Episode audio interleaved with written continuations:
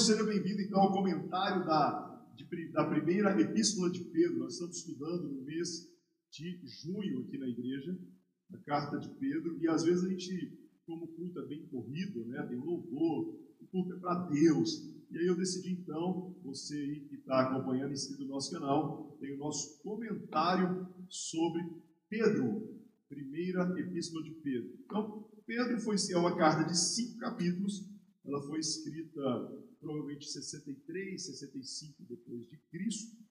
Pedro escreve para os cristãos que estão fugindo do Império Romano, e ele começa com uma saudação, verso capítulo 1, verso 1 ao verso 2, aos eleitos de Deus, peregrinos, dispersos no Ponto, na Galácia, na Capadócia, na província da Ásia, na Bitínia, escolhidos de acordo com o pré-conhecimento de Deus Pai pela obra santificadora do Espírito, para obediência a Jesus Cristo e a aspersão do seu sangue. Então, logo no cumprimento, nosso amigo Pedro aqui, ele começa então a falar sobre para quem é a carta e por que né, dessa, é, é, dessa carta. Ele fala, estou escrevendo para vocês que são eleitos e para que você é, participe dessa obra do Espírito, uma obra santificadora. Então, o capítulo 1 vai ter três divisões. Você que vai acompanhar em casa lendo a Bíblia, ele vai ter a divisão do verso 1 ao verso 2, do verso 3 ao verso 12 e do verso 13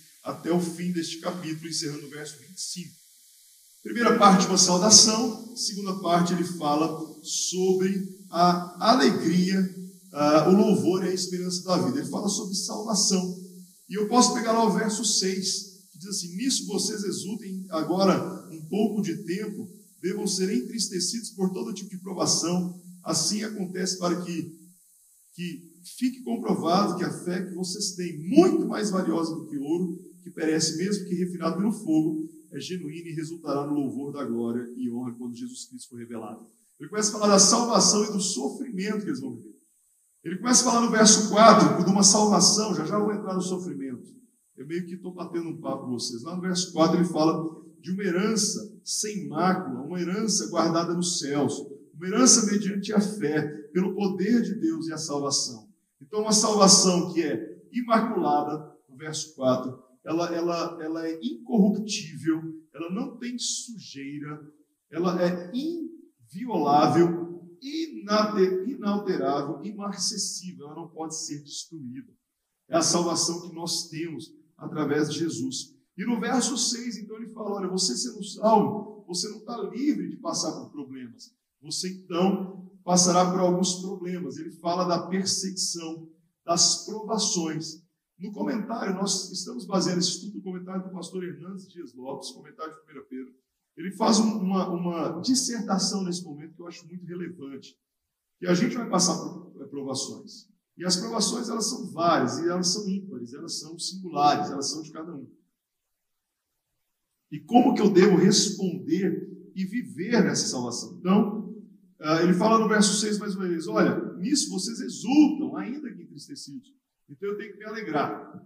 Se você voltar em algumas pregações da nossa, do nosso canal aí, tem uma pregação que eu falo sobre a alegria, o fruto do Espírito, né?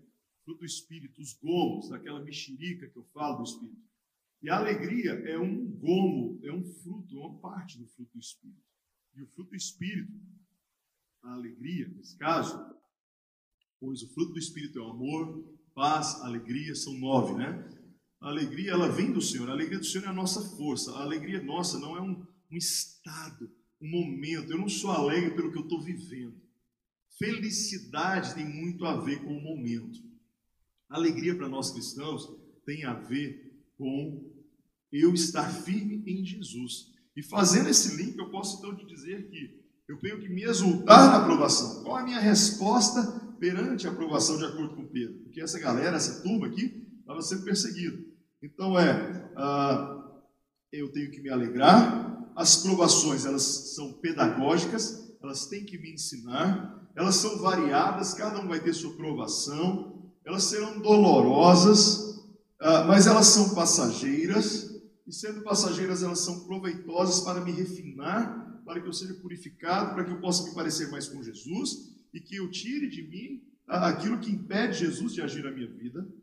é, ela, ela, ela é proveitosa como ouro e ela é para a glória futura. Então eu vou é, um dia entender por que, que eu passei por tantas provações e eu me apeguei mais ao Senhor Jesus. E aí então, nessa segunda parte, ele fala muito sobre isso, sobre eu, eu, eu entender que eu sou salvo, e mesmo eu sendo salvo, eu não sou livre das provações. E aí então eu vou para a parte, terceira parte desse capítulo, que é o verso 13. Portanto, estejam com a mente, presta atenção nesse versículo, com a mente preparada, prontos para agir. Estejam alertas e coloquem toda esperança na graça que lhe será dada quando Jesus Cristo for revelado. Então eu esteja sempre pronto, entendendo que eu estou aqui um tempo, mas Jesus vai ser revelado. E eu não devo, é um conselho meu, não que o texto diga isso, me apaixonar por esse mundo. Eu tenho que estar. Aí vem o tema nosso aqui de pregações da igreja. Com o meu coração no céu, mas com os meus pés na terra, baseado no subtítulo do comentário do pastor Hernandes Dias Lopes. Então eu tenho que é, me apegar, por exemplo, como filhos obedientes, verso 14. Como os filhos obedientes, não se deixem amoldar pelos maus desejos de outrora, que viviam na ignorância, mas assim como é santo aqueles que os chamou, sede santos, porque em vocês tudo o que fizerem, pois está escrito: sede santos, porque eu sou santo. A marca da minha salvação, guarda isso, querido, você que está ouvindo, talvez aí no podcast, você que está vendo no YouTube, a marca da minha salvação é a minha santificação é a demonstração, a mudança que eu tenho, que as pessoas percebem em mim, é a certeza da minha salvação. A minha salvação, ela reflete como a, a, as obra, a obra a, que eu manifesto, o reflexo da vida de Jesus em mim. Então, eu, eu mentia, mas não minto mais. Aquele que roubava, não rouba mais. Aquele que pecava, em determinado pecado não peca mais, aquele que te inveja não tem mais. Isso é santificação. E aqui eu só posso santificar quando eu obedeço e mergulho em Jesus. E ele continua no verso 17: Uma vez que você chama um pai, aquele que julga imparcialmente as obras de cada um, porte-se com temor durante a jornada terrena de vocês. Coração no céu, os pés na terra. Tenha temor do Senhor. Não brinque com o Senhor.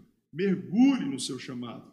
E ele vai continuando, né? O verso 18: Pois vocês sabem que não por meio das coisas perecíveis como prata e ouro que vocês foram redimidos, de maneira vazia de viver, transmitida por seus antepassados. Mas você, olha verso 19: Mas pelo precioso sangue de Jesus, como de um cordeiro sem mancha, sem defeito, conhecido antes da criação do mundo, revelado nos últimos tempos em favor de vocês. Por meio deles, vocês creem em Deus que ressuscitou dentre os mortos e o glorificou de modo que a fé e a esperança de vocês estão em Deus. Então lembra que não foi algo simples, não foi algo sem valor. Jesus nos comprou por preço de sangue. É isso que Pedro está falando. Olha, vocês estão sendo perseguidos, vocês estão fugindo. Você lembra da sua salvação, lembra que ela não tem mancha, lembra que ela é incorruptível, lembra que ela não vai ser destruída. Mas também lembra que quando você passar pela provação, seu coração tem que estar no céu e lembra qual foi o preço pago por você. E aí então ele cita, é, após o verso, no verso 23 e entrando no verso 24, ele então cita o Velho Testamento, quando ele fala assim: vocês foram regenerados não de uma, de uma semente perecível, mas imperecível por meio da palavra de Deus. Vive permanente, pois toda a humanidade é como a relva, e toda a sua, a sua glória é como a flor da relva. A relva murcha e cai a sua flor. Mas a palavra do Senhor permanece para sempre. Isaías 40, verso 6 e verso a verso 8. Então nós comentamos aqui o seguinte, ele termina o, o capítulo falando, essa é a palavra que nos foi anunciada, para que eu lembre que a glória que é humana, ela vai murchar.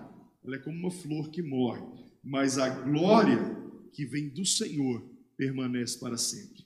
Um dia nós vamos encontrar com Jesus e nós vamos entender por que fomos chamados, cumprimos a missão, quando passamos pela provação, quando fomos purificados por momentos tão difíceis e nos tornamos pessoas mais próximas do Senhor e melhores pessoas para o próximo.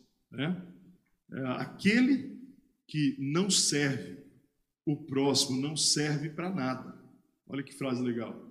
E então Pedro termina o capítulo 2 e o capítulo 2 ele entra um pouquinho, o capítulo 1, um, perdão, entra um pouquinho no 2, mas a gente fala isso no próximo episódio. Eu quero que você guarde então três princípios. Primeiro, para você guardar aí nessa aula prática de 1 Pedro. Primeiro ponto: a carta foi para cristãos que estavam fugindo. Como diz o missionário Leandro, refugiados, né? Estavam em vários pontos.